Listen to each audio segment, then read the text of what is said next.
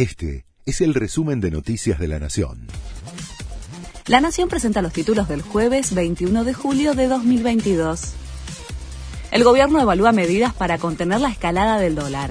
El ministro de Turismo, Matías Lamens, anticipó que se implementará un tipo de cambio diferenciado, en principio, para los turistas extranjeros.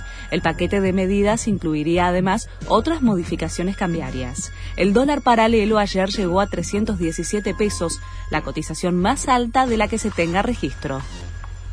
Juan Grabois redobló la apuesta tras su duro discurso contra el gobierno. Luego de encabezar una jornada de protesta en donde aseguró que podría correr sangre en la calle si el gobierno no reacciona, redobló la apuesta en una entrevista en televisión. Prefiero hablar ahora y no cuando empiecen los saqueos, dijo Grabois, y afirmó que el estallido social podría darse en semanas o meses.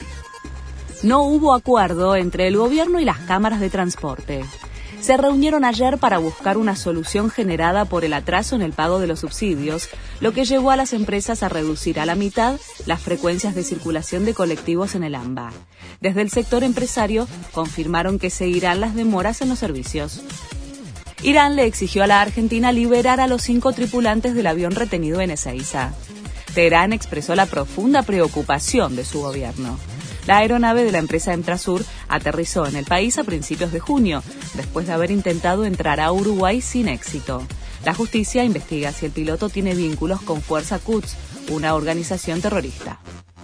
Termina la novena fecha del torneo de la liga. Hoy se juegan tres partidos, entre los que se destaca el clásico rosarino entre Rosario y Newell's, que se disputará en el Estadio Gigante de Arroyito desde las cuatro y media de la tarde. Además, juegan Talleres, Banfield y cierran la fecha River Gimnasia.